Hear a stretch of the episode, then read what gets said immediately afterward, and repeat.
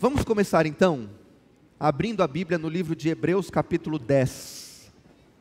E eu convido você a ler Hebreus, capítulo 10, verso 25.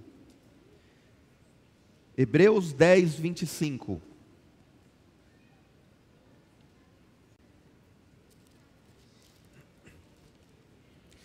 A Bíblia diz assim então: Não deixemos de congregar-nos como é de costume de alguns. Antes, façamos admoestações, e tanto mais quanto vedes que o dia se aproxima. Não deixemos de congregar-nos, não deixemos de nos reunir. Este é o mandato, esta é a ordem de Deus. Parece que este esta ordem, principalmente no dia, no momento em que estamos passando, ela é difícil de ser realizada. Nós temos passado aqui pelo menos dois anos de idas e vindas.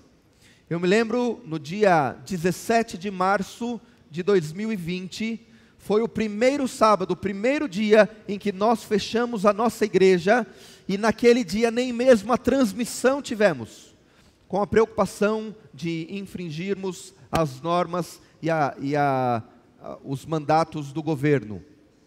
Mas no dia 18, no primeiro domingo após fecharmos a igreja, começamos aqui uma semana de oração para falarmos como Deus cuida da, de nós nas crises e como Deus nos abençoa. Aí, no ano passado, tudo maravilha, todo mundo empolgado, é, começando o ano e, e, e a coisa melhorando, e aí de repente chega em março do ano seguinte, do ano de 2021, e fecha-se tudo de novo. E ali vem a maior crise, o pior momento de toda a crise é, que nós estamos vi é, vivenciando ainda sobre a questão da Covid-19. A Covid-19, mas ela está estendida até o ano 2022. E vai, vai ainda.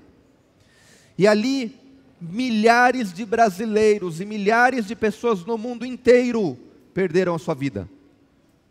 E aí chegamos então no começo de 2022, e alegria, maioria da população vacinada, todo mundo feliz. Agora vai. Os estádios de futebol foram abertos no segundo semestre do ano passado. Os espetáculos de teatro foram abertos. Cogitou-se ter aí a festa do carnaval nas maiores cidades. Todo mundo feliz, porque agora a gente ia vencer. E no dia de ontem, nós tivemos pela primeira vez no Brasil, depois daquele grande ciclo, mais de mil pessoas perdendo a sua vida por causa do Covid. Quando Jesus fala sobre a ordem de não deixar de congregar, como ela se aplica e por que ela é importante nos dias em que estamos vivendo. Porque nós precisamos fazer isso nestes dias que nós estamos vivendo. Me permita voltar ao texto aqui, para a gente começar a entender essa questão. Em primeiro lugar, esta palavra usada aqui neste local, para simbolizar, para dizer congregar, ela só acontece mais uma vez na Bíblia Sagrada. No Novo Testamento, no livro de 2 Tessalonicenses, capítulo 2, verso 1, a Bíblia diz o seguinte: Irmãos, no que diz respeito à vinda do nosso Senhor Jesus Cristo e à nossa reunião com Ele, nós vos exortamos. Paulo está falando aqui em 2 Tessalonicenses que um dia, ele está exortando, ele está falando que um dia Jesus voltará e nós nos reuniremos nós nos congregaremos, nós estaremos um, juntos com Ele de maneira física e presencial. A congregação pressupõe proximidade. A congregação pressupõe relacionamento. Diferente do que algumas pessoas dizem, do que algumas pessoas falam, de que Jesus Cristo voltará e nem todo olho verá, mas apenas aqueles que foram chamados, que foram designados, nós cremos que na vinda de Cristo Jesus, como diz a palavra dele, todo olho verá, e nós seremos chamados para poder então participar da eternidade nos relacionamento física e presencialmente ao lado do Senhor Jesus. Essa palavra diz que precisamos estar juntos. E não apenas isso, ela tem um sentido maior. Congregar, no grego, como usado aqui também naquele outro texto que eu disse, vem de um derivado, é a palavra epis, epissinagogue. E essa palavra epissinagogue, ela remete algo ao judeu, porque ela vem da questão do verbo que eu vou colocar aqui, de sinagogar, ou de ir à sinagoga. A palavra sinagoga também significa reunião, e ela era muito usada e muito comum naquela época, porque sábado após sábado, os judeus saíam de sua casa e iam até uma sinagoga, até uma casa de oração, para adorar a Deus e ler as Escrituras. As sinagogas não estão descritas de maneira direta no Antigo Testamento. E não se acredita que elas surgiram a não ser depois de que o povo foi exilado, o povo foi à Babilônia e o templo foi destruído. Até ali, os homens saíam, quando eu digo homens, é homens, mulheres, famílias, saíam pelo menos duas vezes ao ano para ir a Jerusalém e para se reunir, se congregar no templo central, no templo de Salomão. E ali eles faziam as festas, e ao longo dos dias, ao longo do, do período em que eles não estavam no templo, eles estavam em família, e a família tinha a obrigação de passar as mensagens de Deus para os seus filhos, seus netos e assim por diante. Aí vem então Nabucodonosor e destrói os muros de Jerusalém, e destrói então ali a, a, a, o templo de Jerusalém, é derribado, e eles não têm mais lugares de adoração. A tradição judaica aponta que o profeta Ezequiel foi o fundador ou o idealizador das sinagogas, que eram pequenas casas em que os homens se reuniam para orar. Para você plantar uma sinagoga, era necessário que tivesse ao menos dez judeus, dez homens judeus. E ali eles se reuniam e eles então plantavam aquele lugar em que as famílias estariam juntas para poder adorar a Deus. Sinagoga pressupõe relacionamento, ela pressupõe proximidade, ela pressupõe fisicalidade. Quando nós saímos da nossa casa para nos reunir, para nos encontrar, nós estamos cumprindo o mandato de Deus. Não deixemos de nos congregar. Mas vir a uma igreja não é suficiente para a gente cumprir esse mandato. Vir a uma igreja e ouvir a Bíblia e abrir ali no momento de estudo em conjunto não é suficiente, porque ela quer dizer muito mais do que isso. Ela até é uma nota diferente no livro que nós estamos estudando, no livro de Hebreus. E que se nós não lermos os versos anteriores e não lermos os versos posteriores, nós não conseguimos entender e a gente pensa que apenas ir a um lugar nos é o suficiente e não é essa a verdade. Eu queria convidá-lo aqui a continuar comigo na Bíblia Sagrada, no capítulo, 20, no capítulo 10 de Hebreus. Eu queria lhe convidar a ler o verso 19 para a gente entender qual é o propósito de Deus em chamar o seu povo a uma reunião, pelo menos semanal, se não dizer diária, como acontecia com os discípulos na época é, do Pentecostes, pós-Pentecostes ali, que eles estavam todos os dias no templo, eles estavam todos os dias congregados. O que Jesus espera de nós? O que é congregar nos dias de hoje? Se é relacionamento, se partirmos do ponto que precisamos estar juntos, o que significa isso?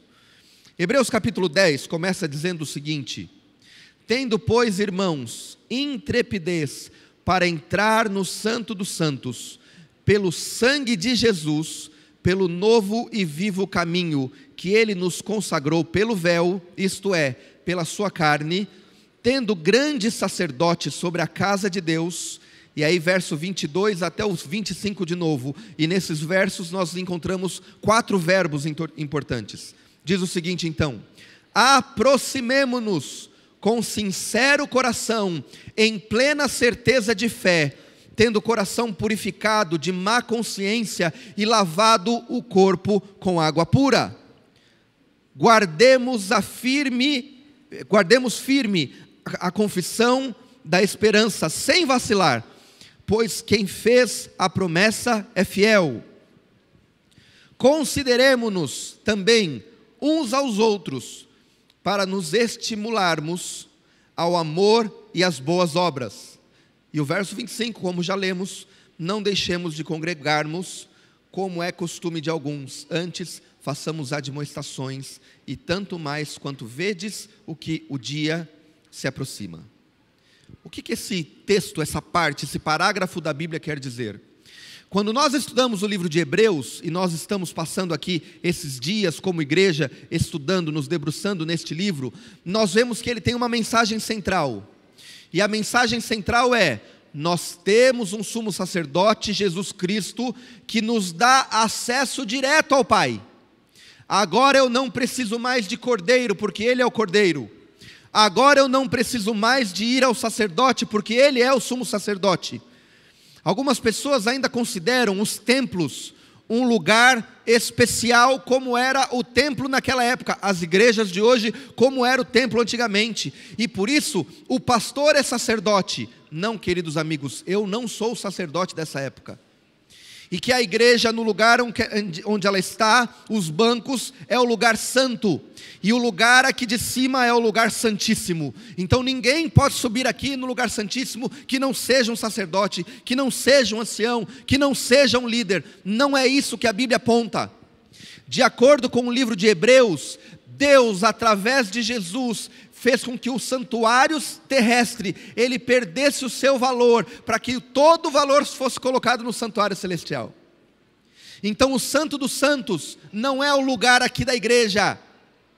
O Santo dos Santos é o trono de Deus, como diz Apocalipse capítulo 7. O nosso cordeiro não é uma, uma questão, um animal, mas sim o Jesus Cristo.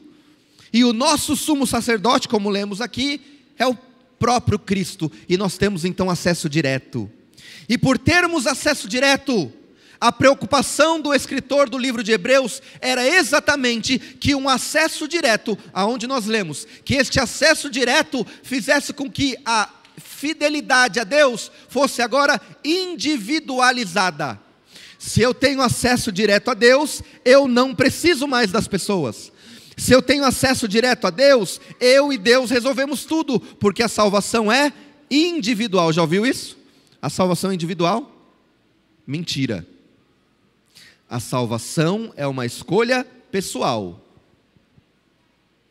Mas o estilo de vida do salvo é compartilhado com outros.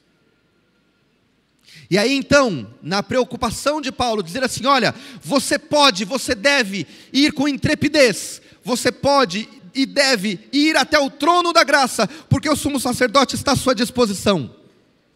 Vá lá e ter um contato direto com Jesus, mas a partir do momento em que você tem um, um acesso direto a Cristo, a partir do momento em que o santuário celestial está à sua disposição, isso causa algo em você.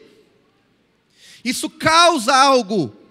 E este algo está descrito, como eu disse antes, nesses próximos quatro verbos. O verso 22 diz assim: Olha, ao você ter acesso direto, você precisa se aproximar com sincero coração e plena certeza de fé, tendo o coração purificado. Estar na presença de Deus significa purificação de quem você é. Estar na presença de Deus significa melhorar, significa crescer, significa se aprofundar. Não adianta reunir se não aproximar.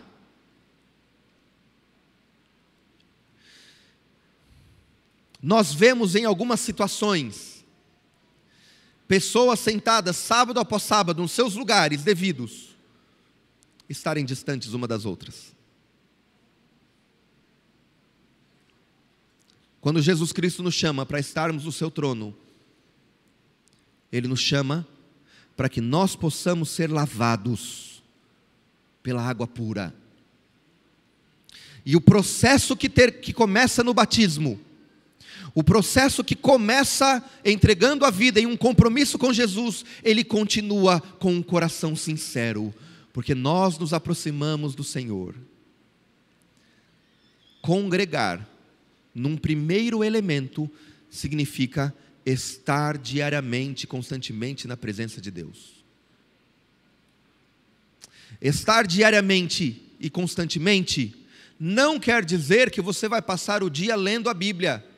Não quer dizer que você vai passar o dia ajoelhado em oração, mas quer dizer que o teu Deus estará todo dia com você.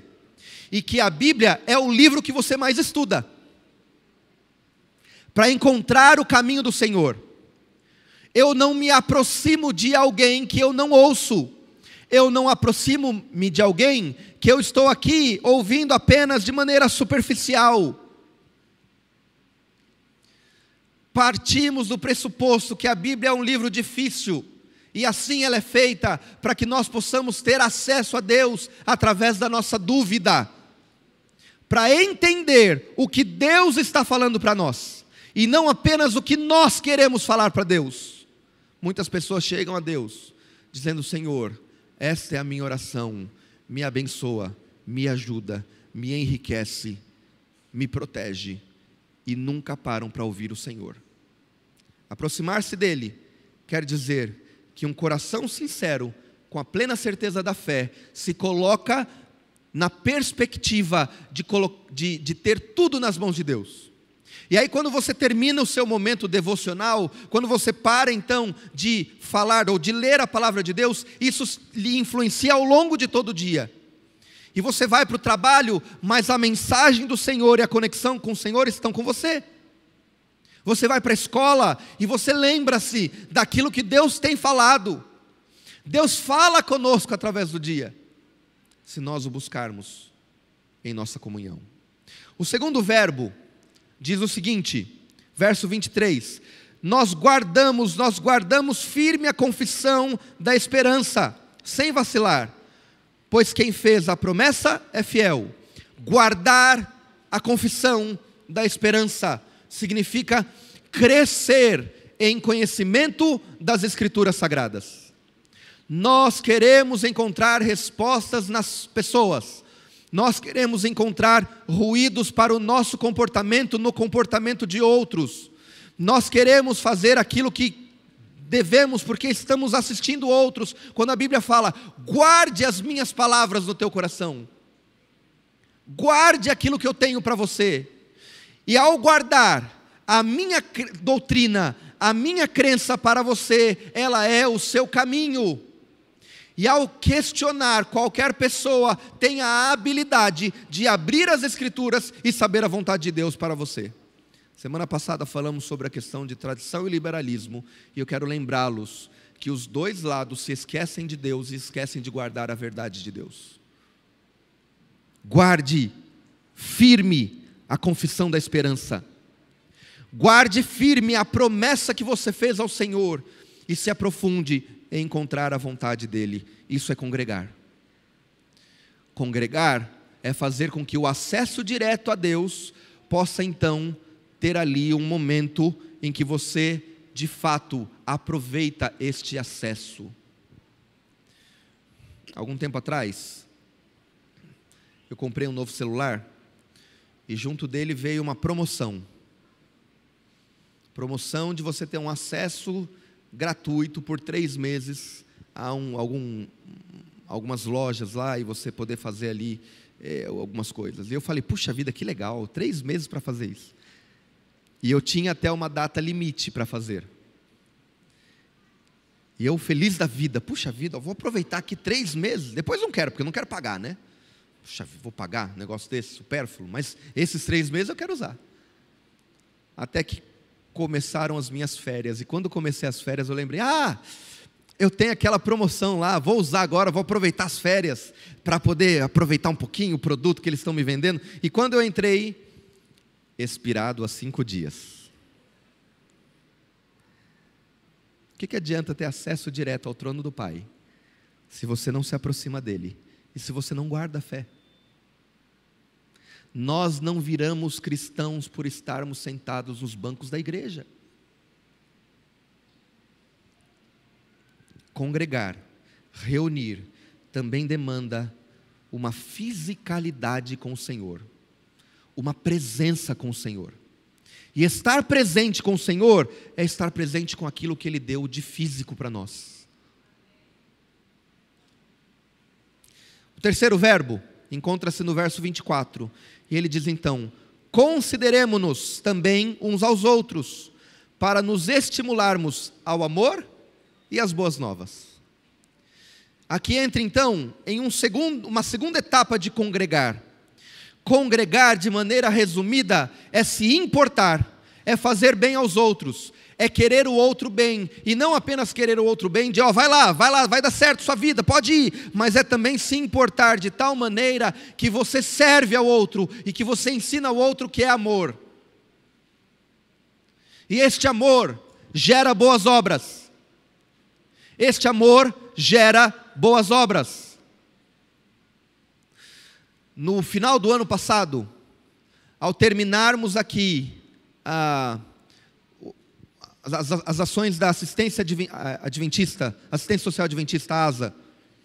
Tínhamos aqui várias pessoas que ao longo do ano foram abençoadas com os nossos recursos, com as nossas ofertas. Inclusive, um parênteses aqui: continue ofertando, continue ajudando. Faça um plano de uma cesta básica por sua família, para que você possa doar. Na multidão das nossas ofertas, na multidão das nossas ajudas, a gente ajuda e abençoa muita gente. Não pare, por favor. E então, eu lembro que eu estava aqui neste lugar e nós abrimos um texto bíblico que falava para essas pessoas: olha, de graça recebeste, de graça. E eu falei para elas: olha, a gente fica muito feliz de ajudá-los. Nós ficamos felizes por isso não é esforço nenhum, não é assim, a gente não está tirando de, de, um sofrimento nosso para entregar para vocês, mas o que eu quero lhe pedir é: o que você tem recebido, faça o mesmo com outras pessoas. Eu sei que não são muitos alimentos, mas se você tem alguém para abençoar, abençoe, de vida, reparta.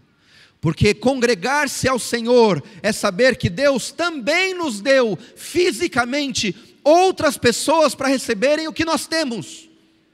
Ao nós nos aproximarmos com certeza, com plena fé, com, com o coração aberto, ao nós guardarmos firmemente a doutrina do Senhor, se isso nos endurece no relacionamento com os outros, então congregar-se perde o sentido. Congregar é a gente considerar o outro como maior do que nós mesmos, é nós olharmos para o nosso lado e saber que parte da minha experiência cristã é ajudar, é abençoar e também ser ajudado e abençoado. Quando você faz parte de uma comunidade que congrega, ela lhe abençoa, ela lhe ajuda, ela cura suas feridas, ela lhe protege, mas ao mesmo tempo, o que você recebe de Deus e o que você recebe da igreja, você faz com outros. Congregar não é um ato de semanalmente ir a uma igreja. Congregar é o ato de abençoar aos outros todos os dias que você tem a sua possibilidade. E Deus coloca no coração de todo aquele que é sincero e o busca o desejo de abençoar a outros. E então chegamos no último verbo: não deixemos de congregar-nos. Esta é uma lembrança importante para os dias de hoje. E eu quero dizer que eu me preocupo muito com a nossa igreja. Porque de alguma maneira, nossa igreja aqui, Igreja Adventista do Sétimo Dia, Central de Aracaju, foi duramente assolada nesses dois anos de pandemia. Eu cheguei bem no começo desse período. E eu selecionando alguns vídeos para a gente poder colocar aí na internet e tal, eu voltei até lá. E eu vi a igreja nos seus primórdios quando eu estava aqui. E agora nós temos pessoas que nós não vemos mais. não porque ainda estão no digital, mas porque elas de fato deixaram de congregar. Quando o autor de Hebreus, nós cremos que é Paulo, ele fala que nós não devemos deixar de congregar. É porque ele está preocupado, como eu disse no começo, de que alguns, na ânsia de buscarem a Deus, pensam que isso deve nos afastar dos outros. Mas você precisa dos outros, porque sem os outros você não é cristão. Você precisa dos outros, porque sem os outros você não é admoestado, você não é exortado, você não é abençoado, porque sem os outros você não consegue entender que vai ter gente que vai ser colocado para ser bênção, e vai ter gente colocado na sua, na sua vida para aumentar a sua fé, para lhe ajudar a ter mais paciência, para ajudar a ter mais amor, sabe? Deus coloca uns abençoados na nossa vida, não coloca? Coloca. E se você não sabe quem é o abençoado da sua vida, que você fica falando, oh, esse aí está aumentando minha fé, é porque você é o abençoado.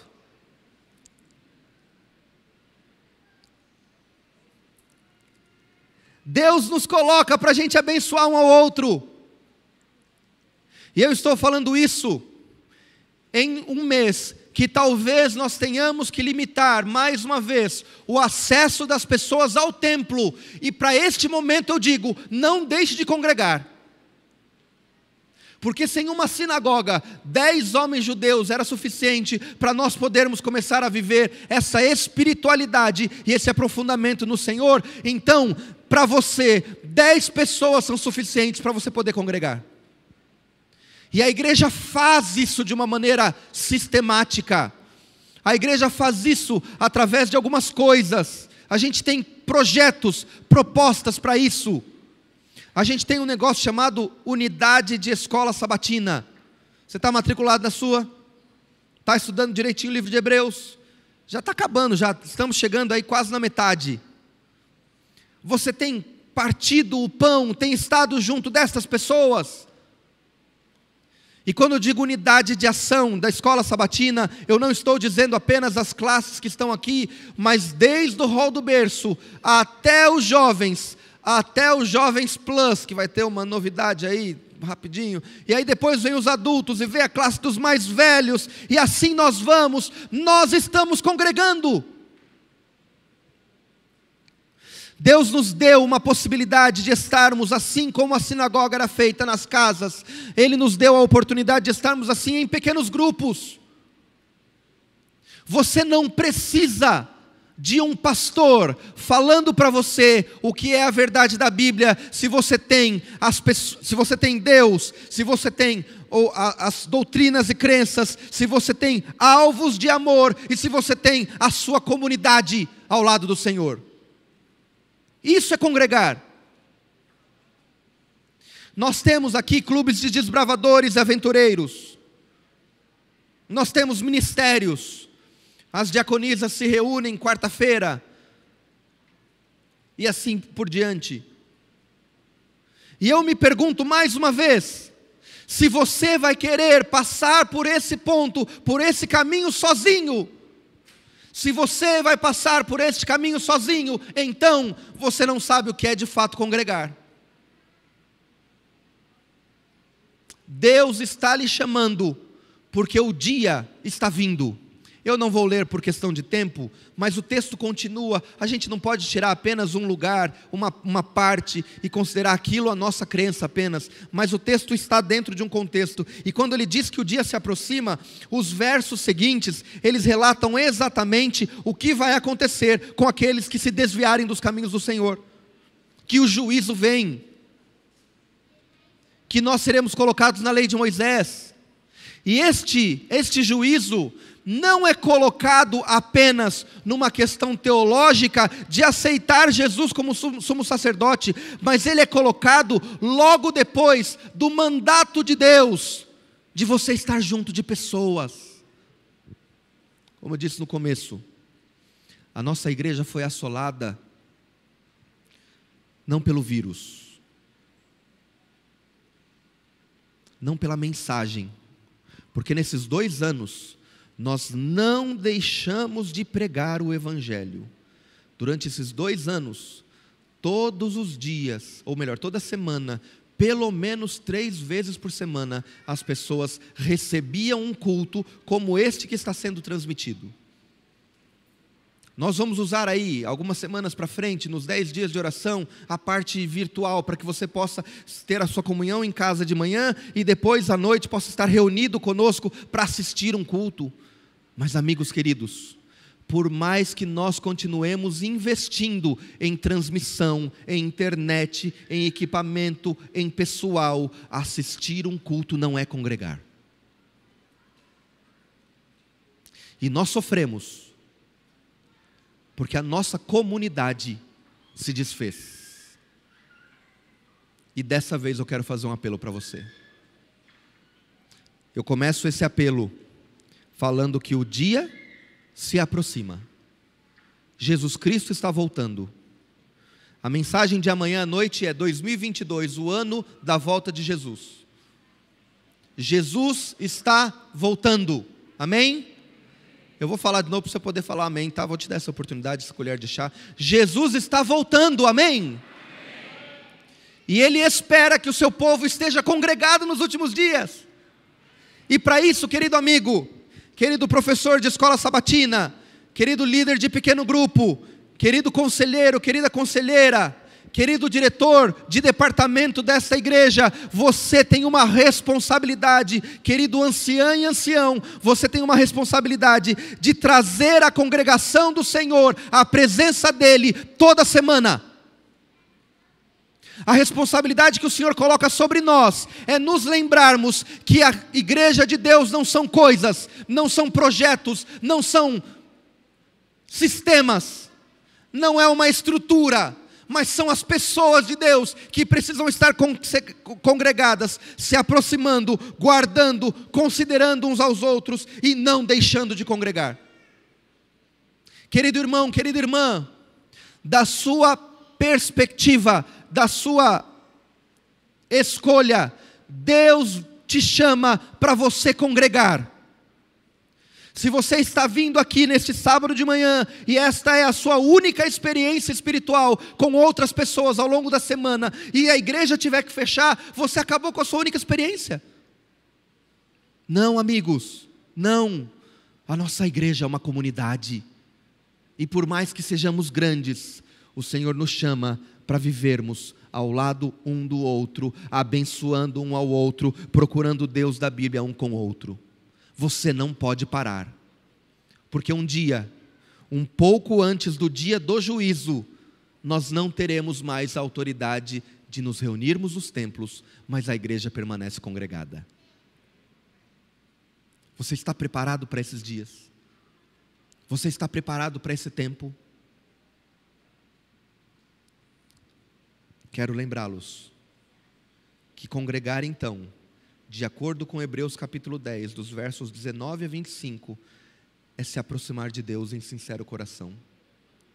É também guardar a confissão da sua fé e da sua esperança. É ter as doutrinas de Deus claro em sua mente. É fazer o bem. É amar as pessoas que estão ao seu redor.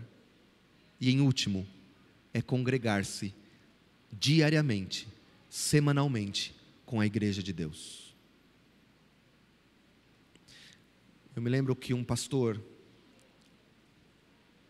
estava conosco ali num é, um concílio e ele contou a história de quando um homem, um, um obreiro, um, uma pessoa que estava ali estudando a Bíblia com outro, ele então é, não queria se batizar. O obreiro estava dando estudo bíblico, mas o homem não queria se batizar. E aquele pastor, como evangelista daquele lugar, daquele ponto, foi fazer uma visita àquele homem. E ele começou então a ouvir o pastor, o, o, obreiro e o homem conversando um com o outro. E eles começaram a conversar, e aquele obreiro falava: Olha, querido amigo, olha, lembra que a gente estudou isso, isso, isso? E aquele homem falava: Sim, eu lembro de todas essas coisas, eu lembro de tudo isso. Eu sei, eu aceito. Eu aceito o sábado, eu aceito a volta de Jesus, eu aceito os mortos, eu aceito até que vocês são a igreja verdadeira, eu aceito tudo isso, mas eu estou aqui bem na minha casa. Estou bem, estou protegido. Aqui eu não me machuco. Aqui eu não, eu não faço mal a ninguém, ninguém faz mal a mim. Aquele homem tinha tido experiências é, em lugares que ele tinha se machucado. E o obreiro terminou suas, seus, seus argumentos e olhou para o pastor. Até ali o pastor estava calado. E o pastor era um lugar frio, com uma lareira no meio da, da sala. O pastor se levantou, pegou uma brasa e colocou à parte e continuou conversando com aquele homem. Falou: Olha, como eu não lhe conheço, me permita fazer algumas perguntas. O senhor nasceu onde? O senhor veio da onde? O senhor fez o quê? O que foi? E o homem começou a falar, a conversar. Dez minutos depois, o pastor pergunta: Meu querido irmão, você não consideraria se juntar à igreja de Deus para que nós possamos cuidar e abençoar um ao outro? E ele olhou assim, meio impaciente com o pastor, falou: Pastor, eu acabei de falar para este homem aqui que está do seu lado que eu estou melhor sozinho e não sei o que. E começou a falar tudo para o pastor. E o pastor fez o seguinte: ele pegou com a mão aquela brasa que havia separado, ainda um pouco quente, mas ele disse: Amigo, para que serve essa brasa? Pastor, ela serve para botar fogo, para esquentar. Não, amigo, a minha pergunta é para que serve esta brasa agora? Veja, eu estou segurando. Para que serve? Ah, pastor, ela vai sujar sua mão, larga isso. Não, amigo, para que serve esta brasa? E a resposta foi: para nada. E o pastor pegou aquela brasa e devolveu à fogueira. E a brasa começou então a mais uma vez aquecer-se e a se iluminar. E o pastor virou para aquele homem e disse: Meu querido amigo, você é esta brasa. Se você estiver no conforto da sua casa, se você estiver protegido, de fato, você não vai queimar, você não vai esquentar, você não vai iluminar. De fato, não vai ter mudança nenhuma em você, mas também você não serve para nada. Mas a partir do momento em que você está na fogueira, dói, às vezes machuca, às vezes você se quebra, mas você tem um propósito. O propósito de Deus para você é que você se congregue com seus irmãos. E aquele homem, depois da fala sábia de um pastor experiente, decidiu entregar a vida a Jesus, se batizar e voltar a conviver em igreja. Eu pergunto para você: quem é você sozinho? Talvez sozinho você esteja protegido, protegido do vírus, protegido dos problemas que estão ao seu redor. Talvez sozinho você esteja bem, você se sinta confortável, mas sozinho Deus não pode lhe aquecer. Sozinho Deus não pode fazer que você se ilumine. Sozinho você não tem propósito. Mas quando você está congregado, ao seu pequeno grupo, à sua escola sabatina, à sua unidade é, dos desbravadores, dos aventureiros, ao seu ministério, quando você está junto, isso dói, isso machuca, talvez isso incomoda, mas você cresce, você brilha, você queima através do Espírito Santo. O Espírito Santo nunca foi derramado para uma pessoa só, mas ele foi derramado enquanto a comunidade pedia e clamava. O Espírito Santo só vai descer nos últimos dias, antes do dia do juízo, quando a igreja dele estiver congregada. Por isso eu chamo você, congregue. Eu não sei o que vem pela frente. Eu não sei qual será a postura que nós teremos que encarar por causa da pandemia pela frente, mas eu faço um apelo esteja congregado. Pastor, eu não tenho pequeno grupo, não tenho unidade de escola sabatina. Eu vou estar no final ali falando com você. Porque eu não posso deixar que você saia dessa igreja neste dia sem sair congregado. Que Deus abençoe você.